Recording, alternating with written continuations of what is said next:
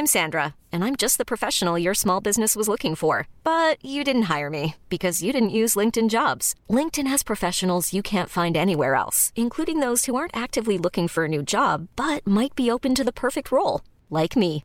In a given month, over 70% of LinkedIn users don't visit other leading job sites. So if you're not looking on LinkedIn, you'll miss out on great candidates like Sandra. Start hiring professionals like a professional. Post your free job on linkedin.com/achieve today. Bonjour, c'est Jules Lavie pour Code Source, le podcast d'actualité du Parisien.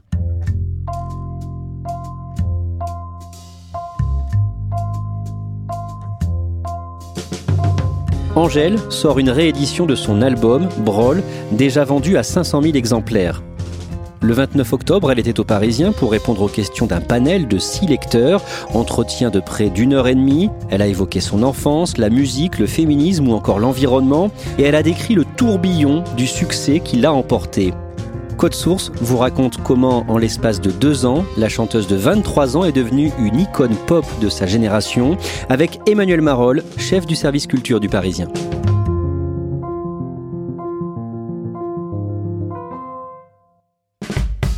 Face au lecteur, une personnalité est interrogée par euh, des lecteurs du Parisien. C'est un exercice auquel se prêtent des politiques, des grands patrons, des syndicalistes ou des artistes confirmés. Cette fois-ci, Angèle, donc, Emmanuel Marolles, à quel autre face au lecteur ça vous fait penser?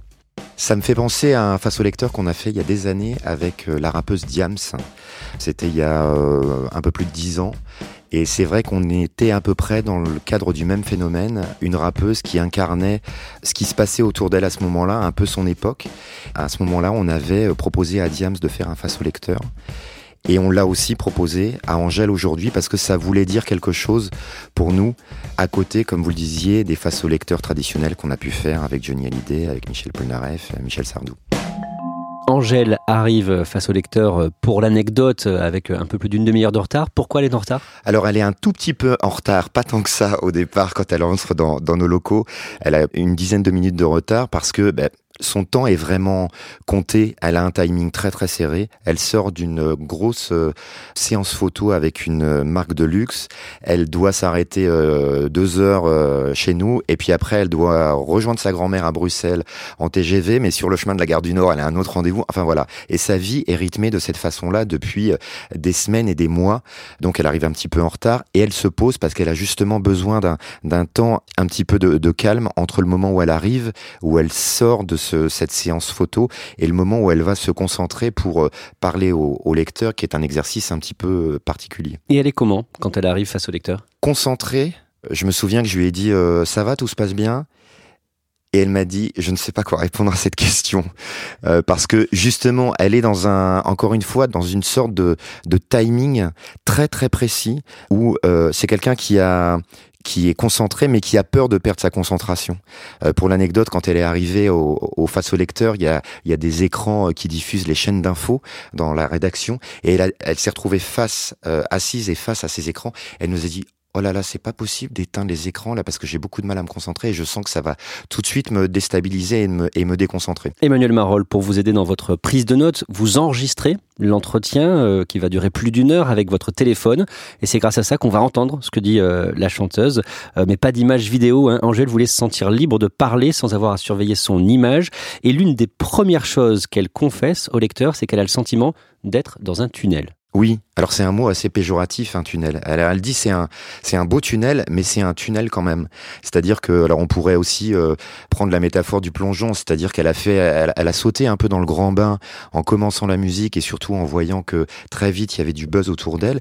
Et en fait ça s'est jamais arrêté. Donc elle est un peu euh, sous l'eau, alors sous un tunnel aussi, et elle commence à voir, elle le dit même, elle dit je je commence à voir le bout du tunnel. Alors souvent on dit ça quand on est déprimé ou quelque chose comme ça, ce qui est pas ce qui est pas son cas, mais ce qui veut quand même dire que euh, le succès et le tourbillon qu'il y a autour d'elle est parfois compliqué à gérer. Vous allez nous raconter comment Angèle est devenue en deux ans la chanteuse numéro un de sa génération pour les francophones. Angèle est belge, elle est née le 3 décembre 1995 en Belgique dans une famille d'artistes. Sa mère est une ancienne mannequin devenue humoriste, elle fait du stand-up. Oui, elle s'appelle Laurence Bibot. Euh, on pourrait la comparer un petit peu à une sorte de Valérie Lemercier, de Florence Foresti. Donc, euh, elle est assez populaire en, en Belgique. Elle a fait euh, des one-woman shows. Elle, elle participe à des mini-séries sur, euh, sur YouTube. Vous voyez, c'est dingue les accents, c'est marrant quand même, parce que il y a comme ça des accents qui rendent sympa, des accents qui rendent sexy, euh, des accents qui rendent pas sexy. Un pour nous en liégeois. C'est effectivement une enfant de la balle, Angèle. Sa mère est comédienne et son, son père euh, s'appelle Marca et est lui-même chanteur. Et lui, il n'a pas eu la, la carrière dont il rêvait. Non, il a ce qu'on ce qu'on pourrait appeler un succès d'estime. Il est assez populaire en Belgique. Ici, on l'a connu dans les années 90 avec quelques albums et notamment une chanson qui s'appelait la, la poupée barbue. Euh, voilà, c'est un, un personnage un peu lunaire, une une chanson euh, qui à l'époque pouvait incarner une certaine vague de nouvelles chansons françaises. Il y avait des gens comme Enzo Enzo qui arrivaient chez nous, des gens comme Thomas Fersen. Voilà, il pouvait s'inscrire dans cette euh, nouvelle scène là. Voilà, c'est resté quand même assez confidentiel et quelque part aujourd'hui un peu culte pour les amateurs de chansons. Mais il n'a jamais réussi à percer en France? Non, il a eu un, un gros contrat à un moment chez, chez Sony. Euh, c'était aussi une autre époque. Hein. C'était à l'époque où les maisons disques avaient beaucoup d'argent et pouvaient signer des très gros contrats et, dire à, des artistes qui commençaient un petit peu à percer, ça va être énorme, euh, vous allez devenir une star. Voilà, ça a été un peu le cas de Marca. Il est un peu redescendu assez vite, mais ça lui arrivait de. Angèle raconte que ça lui arrivait de, de voyager en, en jet privé pour euh, aller chanter à Monaco pour des, des VIP, etc. Enfin, des choses un peu surréalistes qui correspondaient pas complètement à la chanson presque artisanale qui pouvait défendre lui, quoi. Avec son frère, le rappeur Roméo Elvis, Angèle grandit baignée par la musique et quand elle est petite, elle est fan d'Hélène Ségara. Oui, alors ça c'est assez rigolo. Elles ont même chanté sur scène ensemble. Angèle l'a invitée il y a pas très très longtemps à l'Olympia. Et euh, voilà, à 5 ans, elle était complètement dingue d'Hélène Ségara. Elle a commencé à, à, faire du solfège avec une prof de piano. Et plutôt que de faire du solfège qui était quand même assez rébarbatif, elle a dit à sa prof de piano ah, Moi je veux chanter du Hélène Ségara. Donc la prof de piano qui connaissait pas spécialement Hélène Ségara a été obligée de commencé à maîtriser le répertoire et elle a été assez intelligente parce qu'elle a, elle a joué du Hélène Ségara pour l'accompagner et pour que Angèle commence à chanter. Puis petit à petit, elle l'a, elle l'a amené vers le piano pour que Angèle commence vraiment à, à jouer euh, du piano. Mais c'est vrai qu'elle nous disait pendant le panel que son rêve absolu, c'était que ses parents euh, participent à l'émission Star à domicile, une émission où on, on prenait par surprise des fans d'artistes euh, et les artistes en question débarquaient chez eux avec les caméras quasiment en direct. Alors évidemment, c'était un grand moment d'émotion etc. Et Angèle rêvait que ses parents participent à ça pour voir Hélène Ségara débarquer chez elle. Angèle redouble quand elle a 8 ans et elle le vit très mal. Oui, c'est une forme d'échec qui peut paraître un peu euh, énorme pour une gamine de, de 8 ans, mais elle dit elle-même qu'elle a plus voulu être prise de nouveau en défaut de de mal travailler, de mal faire les choses. Et euh, ça peut paraître assez anecdotique à l'époque, mais c'est assez euh, parlant quand on voit comment elle fonctionne aujourd'hui. C'est-à-dire qu'elle dit elle-même qu'elle est rarement contente de ce qu'elle fait. Et pour en revenir à ses parents, justement, quand on lui demande ce que ses parents euh, lui donnent comme conseil, ils lui disent toujours profite, euh, tu vis un truc génial, etc. Et il lui dit souvent quand elle sort d'une prestation en disant ah oh, mais j'étais il euh, y en a marre, c'est ça, c'est ça, c'était pas bien, ça c'était pas bien. Je me souviens par exemple que au festival Paris Paradis, quand on l'a invitée, elle a eu une grosse, grosse galère technique. L'album n'était pas sorti, elle n'était pas du tout au niveau de popularité qu'elle connaît aujourd'hui. Ça a été vraiment euh, galère sur galère. Et elle est sortie de scène, elle était effondrée, quoi. Et je lui ai dit, mais t'inquiète pas, c'était vraiment super. Regarde, les gens étaient euh, super contents, etc. Et franchement, elle était, mais super désolée que ce soit passé comme ça. Elle dit, ouais, mais je voulais que ça se passe bien, euh, je voulais que ce soit bien, et c'est nul, etc. Donc il a vraiment fallu qu'on se mette à plusieurs pour la rassurer. Et je pense que quelque part, ça doit la renvoyer à ce premier échec, entre guillemets et ce sont ses parents, justement, qui vont lui conseiller de se lancer dans la musique. Oui, ça c'est assez rigolo parce qu'elle dit elle-même qu'elle voulait faire des études, elle voulait faire soit des études de psychologie, des études d'histoire, d'anthropologie, et que bah, dans sa famille d'artistes, personne n'a fait d'études. Et quand elle a commencé à dire ça à ses parents, ses parents lui ont dit oh, Tu vas quand même pas faire des études, quoi. Tu vas, tu vas faire de la musique presque comme tout le monde, quoi. En gros, nous, nous fait pas honte en faisant des études, c'était presque ça. Donc du coup, elle a intégré une école de, de jazz, alors une école assez sérieuse hein, pour le coup, mais une école pour faire de la musique. Quand elle a 18 ans, pendant deux ans, elle joue du clavier pour son père. Alors elle accompagne son père euh, en concert et c'est euh, bah, aussi une école du terrain, mais une école très très formatrice parce que évidemment accompagner un, un musicien sur scène tous les soirs ou presque, ça apprend la technique, puis ça apprend la vie de concert aussi. Elle dit elle-même qu'elle a commencé à apprendre à, à, voir comment fonctionnait un spectacle, comment fonctionnait une tournée. Euh, le matin quand on arrive, euh, voilà, on dit bonjour au technicien, etc. Enfin, il y a des rituels comme ça en tournée qu'elle a intégrés très très rapidement. À ce moment-là, quand elle a 19 ans, une copine l'inscrit sur Instagram. Elle est arrivée sur Instagram, qui est un élément clé de sa carrière, assez tard finalement, en 2014. Elle n'avait pas spécialement envie de euh, d'y être parce qu'elle dit elle-même que, en gros, c'était une époque où on mettait des photos de chiens et des photos de ce qu'on mangeait, donc c'était pas, ça faisait pas spécialement rêver. Enfin, elle, ça la faisait pas rêver.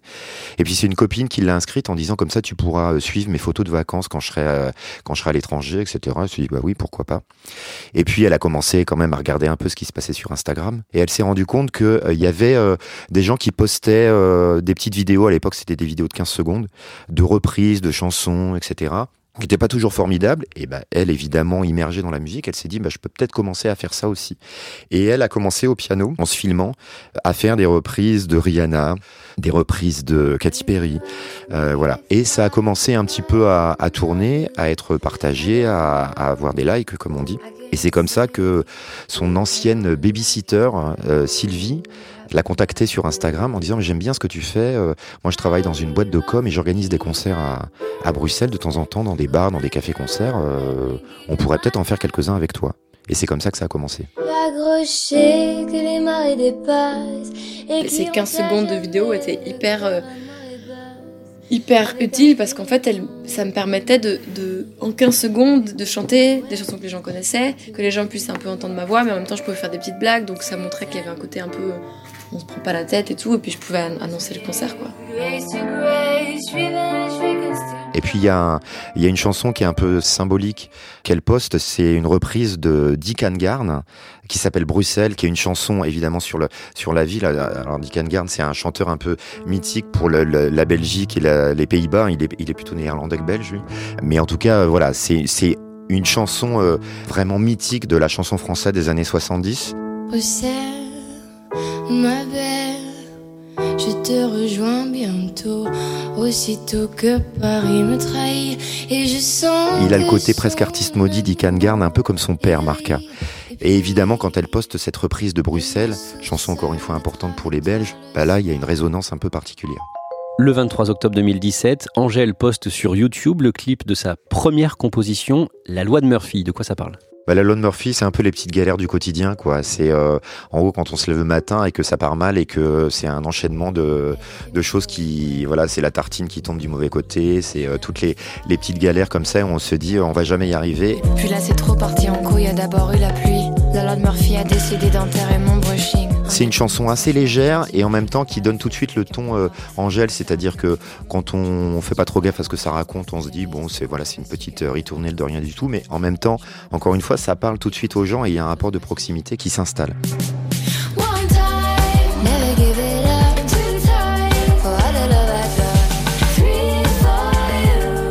C'est une chanson euh, très pop, très accessible et en même temps qui, dans un premier temps, fait le buzz, mais plutôt dans, dans des médias assez branchés, quoi. des sites internet, euh, les inrecuptibles, des choses comme ça, et aussi parce que on présente Angèle à ce moment-là comme la sœur du rappeur Romeo Elvis, qui lui-même est en train de d'émerger qui est beaucoup moins connu qu'il l'est aujourd'hui.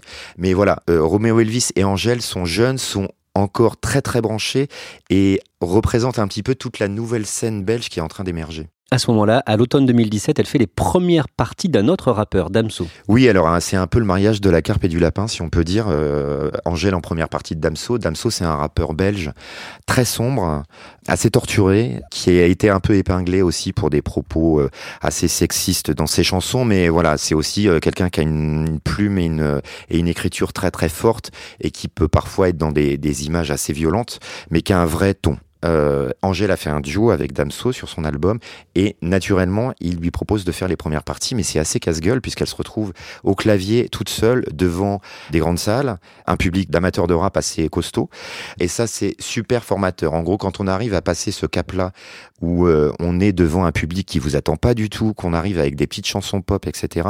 Après quelque part on peut presque tout faire. Côté cœur, elle maîtrise sa communication en postant des photos d'elle avec euh, son compagnon, un danseur. C'est un danseur qui s'appelle Léo, qui a, qui a été danseur de Christian de Queens. Et euh, voilà, à ce moment-là, euh, elle utilise beaucoup Instagram et elle l'utilise sans filtre. C'est-à-dire qu'elle partage évidemment ce qu'elle fait en musique, mais elle partage aussi sa vie quotidienne. Quelque part comme une presque adolescente de son, de son âge. Elle n'est pas complètement adolescente, mais elle a 20 ans à l'époque. Et euh, elle se dit, bah, Instagram c'est cool, je vais faire comme tous les, les, gamins de ma génération et je vais montrer euh, bah, ce que je fais le matin, euh, mon mec, euh, etc. En plus il est danseur, donc on les voit danser chez eux, faire les andouilles, etc. Et puis bah, forcément la popularité aidant, elle a commencé à faire beaucoup plus attention. Et puis la vie fait aussi que parfois les couples se séparent qui a été le cas. Et donc, euh, bah, d'un seul coup, euh, tout ça a disparu.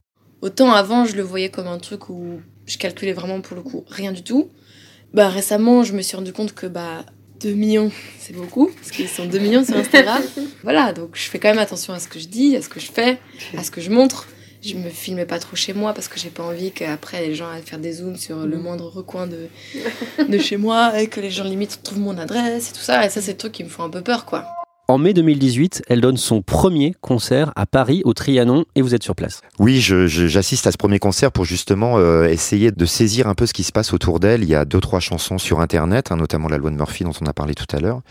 Et puis, euh, le Trianon est complet, il est complet depuis des semaines, ce qui est pas rien. Hein, c'est une salle d'un peu plus de, de 1000 places à Paris. Il y a plein d'artistes qui arrivent pas à remplir le Trianon, même avec plusieurs albums. Hein. Et elle, en trois chansons, elle y arrive comme ça. C'est super simple.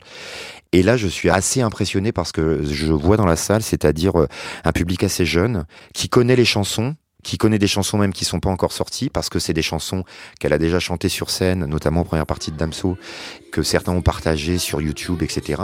Donc je vois des jeunes gens chanter des chansons que moi personnellement je ne connais pas ou presque.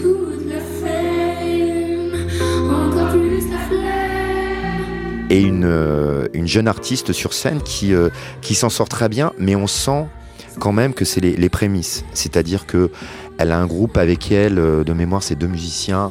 C'est pas complètement ça. Elle a un peu une petite scénographie, mais qui euh, est pas complètement taillée pour euh, l'ampleur du phénomène qu'on sent monter. Et pour la petite histoire, je citerai pas qui m'a dit ça, mais il y a quelqu'un de sa maison de disques qui m'a dit euh, c'est très bien, mais là il va falloir bosser là parce que ça va pas du tout en fait la scénographie et tout ça. Là, ça peut pas continuer comme ça.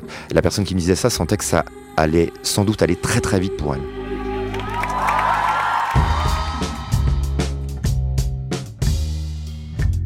En octobre 2018, elle sort son premier album, Brawl. Brawl qui veut dire en patois belge bazar, bordel, bric-à-brac.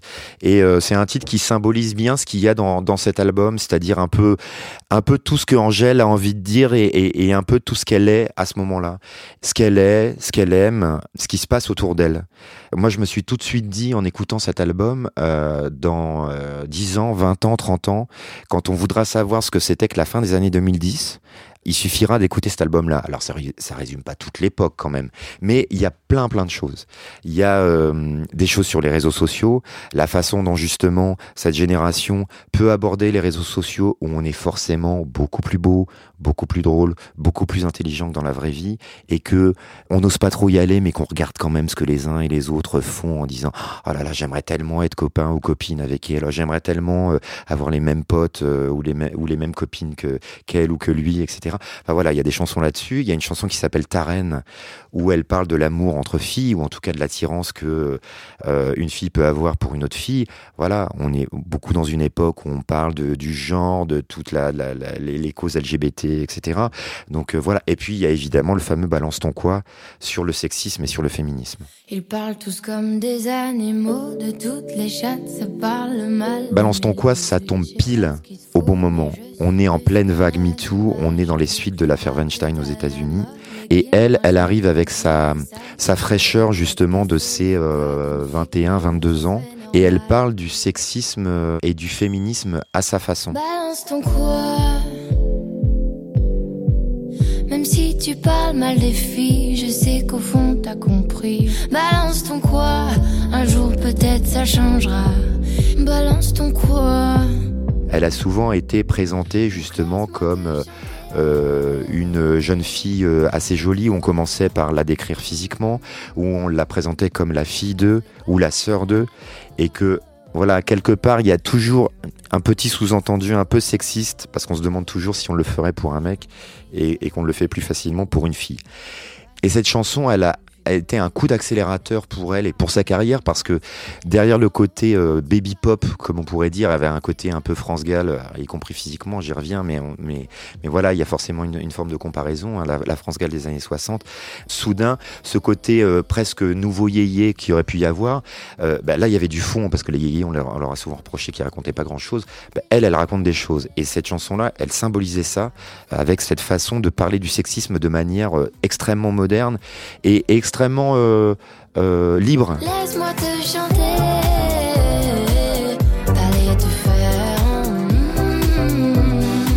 Donc voilà, il y avait un, il y avait un franc parler et puis aussi avec une musique légère. C'est toujours, on se dit toujours que dans la musique c'est plus facile de faire passer un message fort avec une musique très très légère, très très insouciante. Et donc c'est d'autant plus fort dans la chanson. Et c'est un gros carton. Ah oui, c'est énorme. C'est un truc qui a complètement fait basculer Angèle dans, dans autre chose et qui a réconcilié tout le monde. C'est-à-dire que soudain, les, les ados ou les jeunes gens qui écoutaient Angèle, les parents se sont rendus compte, parce qu'ils ont entendu parler et puis parce qu'ils ont entendu la chanson aussi, que cette, euh, cette jeune femme avait des choses à dire et que justement c'était euh, quelque chose d'intelligent pour leurs enfants. Et donc, à partir de là, tous les publics se retrouvent autour d'Angèle. Les branchés, les gens qui écoutent de la musique populaire, les parents, les ados, ou voire les, même les, les enfants. Enfin voilà. Y a et les grands-parents. Et les grands-parents aussi. Enfin voilà, il y a, y a quelque chose, c'est euh, Angèle, elle est, euh, elle est jeune, euh, elle est sympa, ses chansons sont cool, elle est jolie, et en plus elle a des choses à dire. En moins de deux ans, sa vie a complètement changé et elle ne se fait pas tout à fait à cette énorme célébrité. Angèle, aujourd'hui, sur les réseaux sociaux, elle est abreuvée de messages chaque minute de sa vie.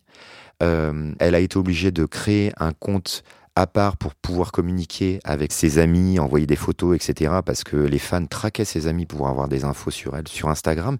Elle est obligée de penser à ce qu'elle va mettre comme euh, bonnet, comme je ne sais quoi, pour euh, pas trop se faire reconnaître, qu'on lui demande pas toutes les trois secondes un selfie, voire même qu'on lui vole une photo parce qu'il y aura un paparazzi qui traîne euh, par là. C'est sûr qu'il y a des jours où je me sens un peu prisonnière parce que si je suis fatiguée et que je me sens pas de.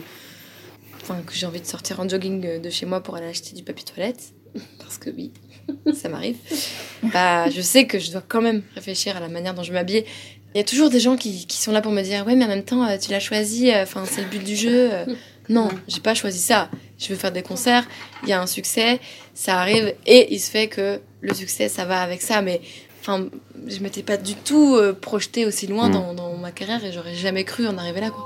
C'est vraiment la plus grosse star en ce moment? Oui, parce que c'est une jeune femme qui, euh, qui vend énormément de disques. La tournée euh, qu'elle est en train de faire est colossale. Elle a déjà fait une grosse première partie de tournée où les salles ont été de plus en plus grandes. Et là, elle va faire euh, 30 zéniths à peu près complets et deux accords Hotel Arena, donc le nouveau Bercy, en février qui sont complets aussi. On a rarement vu ça.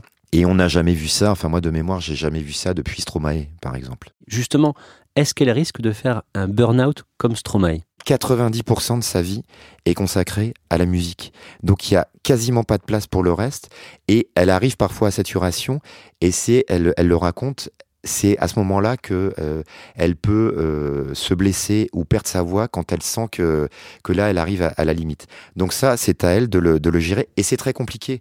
Pour en revenir à Stromae, Stromae il a il a connu ça aussi, mais c'était quelqu'un qui, euh, pour l'avoir beaucoup rencontré à l'époque, c'était quelqu'un qui était extrêmement cool, extrêmement accessible et qui à un moment a été aussi complètement dépassé et pris dans un tourbillon où il y avait énormément, énormément de concerts, où il y avait des sollicitations, lui, dans le monde entier, et que tout ça l'a complètement fait craquer. Et elle aussi, elle va avoir besoin un peu de, de souffler, de prendre du temps.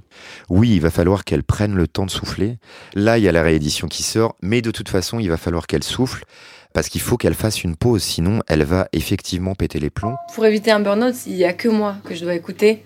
Et, euh, et, là, pour le coup, il faut se poser, il faut se dire, bah, il faut s'arrêter au bon moment. Il faut arriver à, à, aussi prendre la mesure de tout ce qui se passe. Je pense que si on ne prend pas de plaisir, au bout d'un moment, c'est là aussi que, que ça nous tombe dessus, parce que euh, quand il y a trop, ça a beau être génial, on prend plus de plaisir, donc il faut essayer d'espacer. C'est un équilibre compliqué à trouver, mais euh, pour l'instant, j'ai l'impression que je le trouve. On en parle dans deux ans. et après cette pause-là, à la fois elle en a besoin et c'est quelque chose qu'elle appréhende. Mais c'est normal. Il y a une sorte de, de baby blues ou un peu de, de retombée de pression qu'elle va connaître et elle sait pas trop comment ça va se passer. Elle dit elle-même est-ce que je vais avoir envie de rien faire? Est-ce que je vais avoir envie de voyager? Est-ce que je vais avoir envie de faire autre chose? Et quelque part, je pense qu'elle a un peu peur du vide. Après, je pense qu'elle a énormément grandi en quelques semaines, en quelques mois, et qu'elle est assez bien entourée, notamment euh, ses parents sont pas loin, pour pouvoir euh, gérer ça assez sereinement. Tout est devenu flou. J'en ai bien peur, la suite, on verra. Merci à Emmanuel Marolles.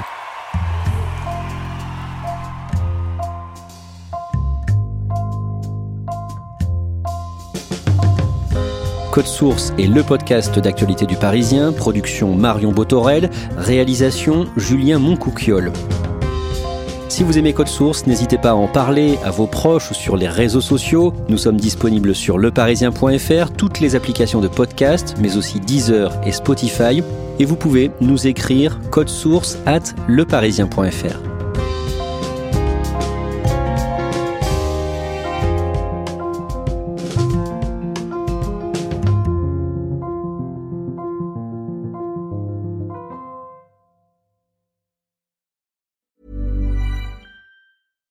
Life's better with American Family Insurance because our home policies help protect your dreams and come with peace of mind. Save up to 25% by bundling home, auto, and life. American Family Insurance. Get a quote, find an agent at amfam.com. Products not available in every state. Discounts may not apply to all coverages on an auto or home policy. Discounts do not apply to life insurance policies. Visit amfam.com to learn how discounts may apply to you. American Family Mutual Insurance Company SI and its operating companies American Family Life Insurance Company 6000 American Parkway, Madison, Wisconsin.